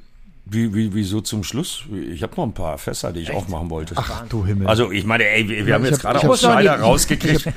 ich muss, ich auf. Frühstücksfernsehen. Ich muss echt früh aufstehen. Ich muss in die Badewanne. Ja, mein Sohn ja, will ja. noch in die Badewanne heute mit mir. Eddie, Aha. Das ist ja können, wir das, schön. Ja, können, hab wir das, können wir das nächste Woche machen? Ja, aber trotzdem muss ich noch äh, äh, zwei. äh, Okay, machen wir Top und Flop und dann äh, daraus ergibt sich das eine oder andere. Alles klar. Ich mach's ganz schnell. Mein Top, Liam Yes. Lawson. Mein Top, Liam Lawson. Weil, Dein Flop? super Typ, Flop. Ich überlege, ich überlege, ich Nein, überlege, du ich überlegst überlege. nicht. Audi. Nee, ich überlege, ob ich. Ich bin bei, ich bin, ich mag beide. Ich mag menschlich beide. Alan McNeish, weil er Andrea angelogen hat. Oder Lucas de Grassi. Aber ja. Ja, das ist die, die geniale Unsportlichkeit. Ich nehme komplett Audi. Komplett. Also okay, ist, ja. ist doch mal eine Ansage. geniale Unsportlichkeit. Ähm, heißt, kann, kann, sollen wir die Sendung so nennen? Die geniale Unsportlichkeit Die finde ich super. geniale, die geniale super. Unsportlichkeit. Die geniale Ich hab- Unsportlichkeit. Wir- Wisst, ihr, was ich wisst ihr, was ich vergessen habe? Ich habe die ganze Zeit nichts mitgeschrieben. Scheiße, ich muss doch immer eine zusammenfassende Mail äh, an unseren Chef Aber schreiben. dafür hast du aber acht Oh, Gläser Wein Mann. getrunken. Das habe ich beobachtet. Nee, das stimmt gar nicht. Äh, Ich mache ein, ich mach ein, ich mach ein Gedächtnisprotokoll. Die geniale Unsportlichkeit. Das Ja, schreibe ich mach jetzt mal, auf. mach mal. Ähm, So, also meine Top und Flop ist gesagt. Wer will? So, okay, ich äh, mache meinen Flop. Sebastian Buemi, habe ich vorhin beschrieben, warum. Äh, der hat unter Umständen René Rast die Chance versaut, äh, nach drei DTM-Titeln der erste offizielle Formel-E-Weltmeister zu werden. Also das ist ganz klar mein Flop, Sebastian Buemi. Und mein Top ich. ist ganz klar, ich. Die, nee, nee, weißt du Fährt überhaupt nicht. Mercedes. Ach Quatsch, nein, nix, hat mit Rennfahren nichts zu tun. Das Run Racing Mein, nein, auch nicht. Hat auch nichts mit uns zu tun. Mein Top ist äh, der Moment, als Sophia Flörsch und Matthias Killing von der DTM-Familie einen 100.000 Euro Scheck überreicht haben. Das ist mein Top. Geile Idee. So. Der ist geil. Geiler Top. Wisst ihr, wisst, ihr, wisst, ihr, wisst ihr auch warum? Weil ich leide mit meinem Papa und meinem Bruder, weil es geht nicht nur um die Eifel. Äh, sondern mein Papa und mein Bruder haben mit Milke Modellbautechnik im Sauerland äh, genau das gleiche Problem wie die Menschen oder viele Menschen in der Eifel. Zum Glück sind sie gesund.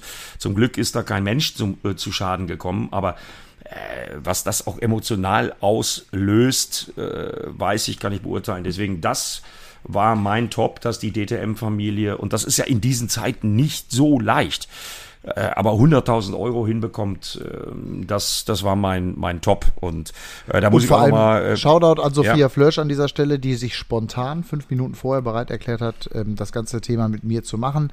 Sprich also eine Schalte ähm, aufzuzeichnen für die große Sat1 Spendengala, bei der ja 31 Millionen Euro zusammengekommen sind.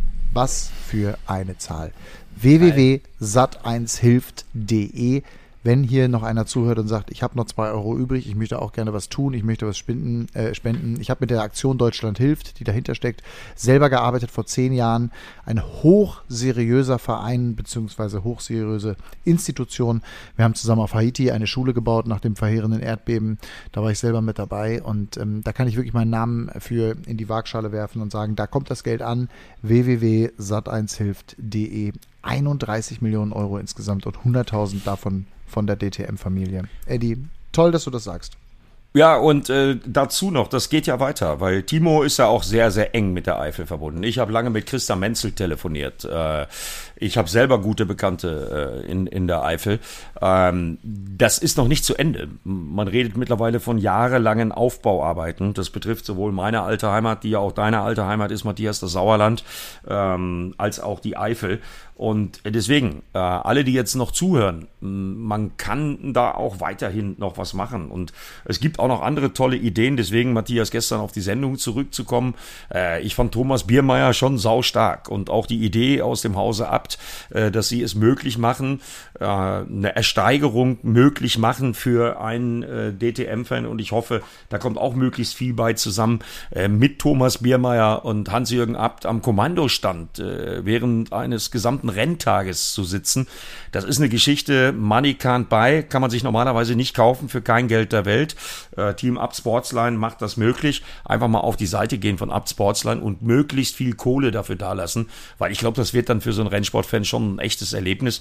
Und äh, Ab ich glaube Freitag, auch, das ist eine wichtig. gute Aktion. Ganz wichtig. Ab Freitag, ab, genau. Ab, ab Freitag. Also ab diesem, je je nachdem, wann ihr das hört. Aber was ist Freitag für Datum? Kann mir, warte mal, Montag, 6., 7., 30. glaube ich, der Freitag, ne? Kann das sein? Ja, glaube Also auch. ab dem 30. Juli ähm, versteigern die das auf der Seite von Up Sportsline.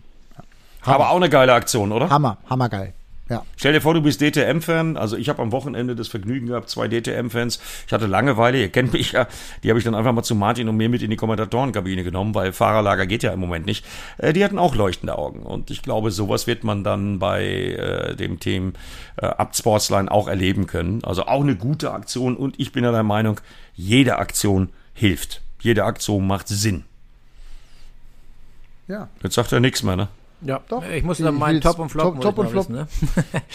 ähm, Ja, ich, Also du überlegst die ganze Zeit, ne? Nee, nee, ich habe Ja, der Bei sortiert. mir ist schon alles, alles, alles klar. Ähm, also ganz klares Flop. Der Audi Move über die in der Formel E ist, ist ganz klar Flop, auch wenn ich als Rennfahrer es geil finde, wie viel man da zwischen den Zeilen gelesen hat. Ähm, aber sportlich gesehen ein No-Go. Ähm, das war mein Flop. Und mein Top ähm, ist für mich ganz klar, wir für die Eifel, die Motorsport-Community, Rennfahr-Community, wo unter Maro Engel und äh, meiner Wenigkeit eine WhatsApp-Gruppe ganz schnell gegründet wurde, die unglaublich schnell eine riesen Reichweite angenommen hat und alle Rennfahrer bereit dazu waren, in ihren Social-Media-Kanälen und überall, wo irgendwelche Möglichkeiten bestanden sind, für diese Spenden für die Eifel aufzurufen. Das ist mein ganz klares Top, wie diese Motorsportwelt in dieser schwierigen Zeit für die Opfer zusammengestanden ist. Und das war gar keine Frage, ob und wie lang und darf ich deine Telefonnummer in die Gruppe tun von Fahrer XY. Also diese WhatsApp-Gruppe ist ähm, ja, großen Respekt an alle Fahrer da draußen und Mitwirkenden, alle auch Nicht-Rennfahrer, die dabei sind, äh, Industrielle äh, rund um den Motorsport, wie auch immer Teams und Anhänger. Richtig geile Aktion. Vielen, vielen Dank dafür. Ähm, man muss sagen, das finde ich geil und ähm, es kann nicht genug geholfen werden, weil, wie ihr eben schon gesagt habt, die Hilfen werden noch lange benötigt. Ja, ja, es äh, auch, auch du, schön, dass du Gänsehaut hast, Matthias, ist tatsächlich auch. Ich habe gerade mit meinem besten Freund telefoniert, der war jetzt auch wieder ähm, helfen da oben und ähm, der hat mir gerade Bilder wieder live geschickt von da oben. Das ist, ähm, kann, man, kann man nicht beschreiben, kann man nicht sagen. Mein Bruder war da jetzt zwei Samstage mit beim Helfen.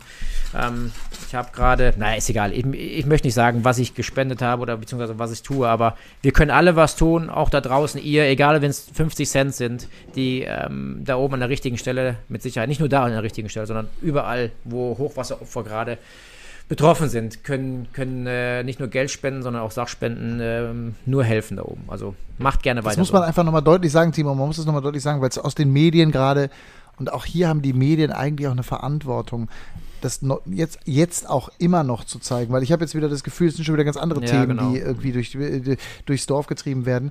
In diesen Orten, da ist einfach mal alles kaputt. Wir haben vorhin in unserem kurzen, als wir unsere Schalte sozusagen aufgebaut haben, um diesen Podcast hier aufzuzeichnen, kurz darüber gesprochen. Du hast das erzählt, was du auf diesen Bildern gesehen hast. Da, jetzt, wie du sagst, erzählt selber, Seuche, die jetzt kommt. Es gibt keine Kanalisation mehr. Das ist alles weg. Ja, kein. Das dauert Jahre, Genau. das wieder aufzubauen. Ja, also das ist, wenn einfach dann ähm, mein, mein bester Freund, wie er erzählt, du läufst dann durch so ein Dorf da durch und da sind einfach Häuser mit einem Kreuz markiert. Das heißt, das wird abgerissen, weil keine Chance mehr zum Aufbau. Und dann gibt es andere, die können wieder aufgebaut werden. Ein Gestank, der seinesgleichen sucht, das ist unfassbar, weil natürlich Öle, alle, alle, ähm, ja, sagen wir, Fäkalien, alles, was irgendwie ähm, aus den Häusern rausgetreten sind, Leitungen, die abgerissen sind, was hier sich alles sammelt, das äh, Wasser ist voll Dreck und Öl und Schmierstoffen. Das ist natürlich dramatische Situationen und jetzt kommt halt irgendwann vielleicht dann tatsächlich solchenartige Situationen, ne? dass Ratten kommen, dass ähm, ja, Essensreste, was auch immer dann in den Häusern noch drin waren und ähm, von den Toten, die ganz zu schweigen, die vielleicht noch äh, unter den Trümmern verschüttet sind. Ähm, das, das Bild möchte man sich nicht ausmalen. Es ist, ja, sorry, dass wir so ein schweres Finale jetzt haben bei der Sendung, aber ähm, diese Bilder und diese, diese Emotionen, die diese Menschen gerade durchmachen, ähm, sind unglaublich und deswegen ist die Hilfe mit Sicherheit noch lange nicht getan. Also bitte, bitte. Nee, ich ähm, finde es- ich finde, ich finde nicht sorry, nicht sorry sagen für ein schweres Ende, weil ich meine, wir, wir reden über Sport, aber der Sport ist an dieser Stelle natürlich eine, eine, wirklich eine komplette Nebensächlichkeit und die Verbindung des Sports zu den Menschen in der Eifel, die ist eben seit Jahrzehnten da, seit es die Rennstrecke am Nürburgring gibt und für euch Rennfahrer ist das eben eine zweite Heimat und ich habe da wirklich größten Respekt vor dieser Aktion unter dem Hashtag Wir für die Eifel. Ich selber bin jetzt eher in meinem Heimatdorf aktiv und aktiv gewesen, was auch überschwemmt worden ist im Sauerland. Ich glaube, da sucht sich jeder dann auch so seine Stelle, wo er helfen kann und wo er was tun kann. Aber wie du richtig sagst, wir dürfen das nicht vergessen. Deswegen finde ich es ganz wichtig, auch in diesem Podcast nochmal ganz deutlich darauf hinzuweisen. Und wenn jeder, der uns zuhört, sagt, ich habe nochmal einen Euro übrig und ich spende den irgendwo hin, kommt auch eine ganze Menge Geld zusammen. Das finde ich ganz, ganz toll. Ja. So, So, das ist mein Top. Eddie, tolles Top, tolles Top. Ähm, Eddie, hast du, Wa- Was soll ich sagen? ja, hast du noch was? Ich habe nichts mehr. Nö, Timo? ich Nö, ich lasse jetzt. arbeite gerade an meiner. ja, Entschuldigung. An deiner Liste. Du bist schon an der Liste für einen Chef. Ja, ja, äh, da bin ich sowieso dran, aber ich bin pausenlos, seitdem es feststeht, dass wir es machen, äh, dabei Onboards vom Red Bull Ring zu gucken. Habe ich die ganze Zeit parallel gemacht. Scheiße. Ja, okay. Äh, schön, dass du das nochmal auflockerst. Also auf dieses Race bin ich gespannt. Also wer meistbietend an mich herantritt, den coach ich natürlich sehr gerne. Ja, ich habe Ich hab schon einen ich hab, Coach. Ich habe den Tomczyk längst verschlichtet. Längst, längst verschlichtet. Okay, damit, hast du, mir- damit ist klar, mir- Eddie, was wie läuft. mir, mir, hat Martin was ganz anderes erzählt. Ja, ja. Nee, ich brauche keinen Coach, das ist das Gute. Ich brauche keinen. Ich fahre einfach los. Ja, ich stimmt. Mach Hab ich ja schon, ich habe ja schon mal nebendran gesessen in Italien. Ich weiß. Ja, du, du, dann weißt du ja, was da für ein Talent in mir ja, ja, auf jeden Fall. Du meinst, du, mein, du, du, du, du, du meinst diese Fahrt, als er vier Meter von der Ideallinie und von Curbs entfernt war, oder was? Ich, ich glaube, diese, diese Fahrt war ja eher der Anstoß von all den Diskussionen, die wir bis dato hatten. Also das seit, seitdem. In einem ja jedes Wochenende. 1,2 Millionen Euro Auto. Ja, bin ich mach auch schon ihn, gefahren. Mach ihn bitte nicht kaputt. Ja, ja, ich weiß, du bist ja, du hast ihn ja, du warst ja kurz vorm Rundenrekord in Hockenheim. Das ist, da reden ja heute noch alle von. Das nicht, aber ich habe jetzt noch eine blaue Stelle am Knie, weil ich beim Lenkradeinschlag in der Hairpin in Hockenheim eben halt mit meinen langen Beinen ein bisschen was im Weg hatte. Ja. Das wird uns übrigens im M2 nicht passieren, weil ich habe schon eine Sitzprobe gemacht. Ich weiß schon, wie ich mir den Sitz einstelle. Wir werden das in Zolder Freitagnachmittag testen, das Auto. Genau. Ach, ihr testet werden das vor Ort in Zolder ausprobieren. schon. Ah, das wusste ich nicht. Okay. In Zolder, Ja, klar. in Zolder, in Zolder, in Zolder sind unsere Testtage. Da ist die DTM-Sendung Nebensache. Äh, das sind unsere Testtage. Wann ist das Äh, genau? Am ab- Freitagnachmittag. Äh, Fre Freitag, Freitagnachmittag haben wir da einen Slot und da dürfen wir schon mal mit Oh. äh, dem BMW M2 Cup von Two Limits vorbereitet, gestellt und äh, professionell das Ganze aufgezogen. Hans-Bernd Kamps und äh, danke auch nochmal an Nico am Ende äh, aus dem Hause BMW, äh, weil der hat mich nämlich überhaupt erst auf die Idee gebracht, weil der hat original mich alten Sack gefragt, hättest du nicht Lust auf einen Gaststart? Und da kam mir dann spontan die Idee, nee, das machen wir anders. Da machen wir einen Shootout mit Killing raus. Und er ist sich ja sicher, dass er das Shootout gewinnt, dass er trotzdem seinen Gaststart hat. Insofern äh, ja, kann er einfach öfter fahren. Aber mal gucken, vielleicht spucke ich ihm in die Suppe. Ja, Das also, stimmt überhaupt Ich nicht. reise auf jeden Fall dass ich mir frühzeitig sicher an, bin. dass ich das Schauspiel auf jeden Fall miterlebe. Und das stimmt überhaupt nicht, dass ich mir sicher bin, denn Timo, was du nicht weißt, Matthias Killing war schon mal Kartmeister. Ja. Äh, irgendwo da an der Und Vollmeld. Motocross äh, ist er auch schon gefahren. Also er hat schon Gefühl auf für den Grenzbereich. Also abschreiben würde ich Der- den der tut Experten, immer so. äh, noch nicht. Also das ist auf gar keinen Also Fall. ich habe, ich, läuft, läuft, läuft in der Formel E-Sendung in Berlin. Ich habe ähm, auf einer Kartbahn gedreht in New York. Ja, auf einer Kartbahn. Und da kam ein geschätzter Kollege zu mir ähm, und erzählt mir dann irgendwie, ja, er hätte also vor drei Jahren im Kart den Maxi Günther geschlagen und so und bababababab. Und dann haben wir einen Shootout gefahren. Jetzt ratet mal, wer den Besieger von Maxi Günther geschlagen hat im Kart. Matthias Killing. Das ist korrekt. Der hat danach keine gute Laune mehr gehabt, der Kollege. Ich nenne ihn nicht. Trotzdem Grüße an dieser ja, Stelle. schöne Grüße und äh, die Geschichte war in dem Fall auch erfunden, dass er Maxi Günther geschlagen hat. also, Das glaube ich Ja, nämlich ja, auch, das glaube ich nämlich auch im ja, Traum hat nicht. vielleicht auch einen äh, Reifenwechsel mit eingebaut auf der Runde. Maxi Günther, das könnte sein. Aber Ja, was die alle eben. erzählen, ist doch scheißegal. Wichtig, wisst ihr, was wichtig ist? Also wir haben schwere Themen gehabt heute. Trotzdem am Ende des Tages haben wir Spaß gehabt. Und wir hoffen Genau. natürlich, dass unseren Zuhörern diese Folge Spaß gemacht hat. Es war Folge, ich glaube, 39. Geil. Ich meine, es Auf war jeden Folge Fall war es eine lange Folge. Eine Stunde 15 Minuten irgendwas. Wir gehen bald, wir gehen bald, äh, und zwar am Anfang August, Ende Juli oder Anfang August gehen wir, haben wir einjähriges, Jungs. Geil. Ich freue mich auf die Party. Ich freue mich auf die Party, die Run Racing uns zu Ehren schmeißt. Sensationell. Ähm, für ein Jahr Run Racing. Ähm, Blumensträuße werden entgegengenommen. Wir trinken Catering. Wein, Catering, ja, ne? Chefs. Schenkt uns doch einfach, dass wir, schenkt uns doch zum einjährigen Podcast-Jubiläum bitte, dass wir Rallycross am Nürburgring übertragen dürfen. Das wäre so geil. Boah, geiles Finish. Gänsehaut. Love it. Ja. Ich stelle mir, ich stell mir gerade vor, Scheider fährt dann auch noch vorne mit. Ja, Wahnsinn. Äh, was glaubst du, was glaubst du, wie ich die Kommentatorenkabine da abreiße? Oh. Die brauchen neue Wände dann, danach. Ja, ich zahle die Renovierung, kannst du machen, ganz egal. Alles klar. Krieg ich hin.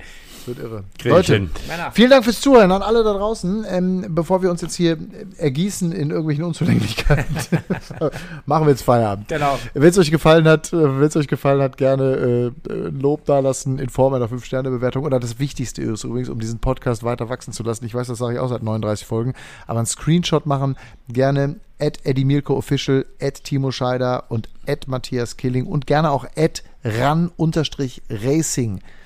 markieren und dann können wir es wieder reposten. Machen wir nämlich dann auch gerne. Schickt irgendwie über Instagram eure Screenshots von diesem Podcast und verteilt es an wiederum eure Community, eure Freunde, Familie und so weiter. Vielleicht gibt es da noch ein paar mehr, die uns dann zuhören. Wie gesagt, wir, uns reichen 150.000 pro Folge nicht. Ja, so sieht's aus. Das würde unsere Chancen, denkt ans Thema Rallycross, denkt an Timo Scheider, erhöhen, wenn wir das hinkriegen. In diesem Sinne, Voll. das war's. Macht Idiot. Tschüss. Ciao. Guten Abend, guten Morgen, gute Nacht. Run Racing, der Motorsport-Podcast mit Timo Scheider, Eddie Mielke und Matthias Killing.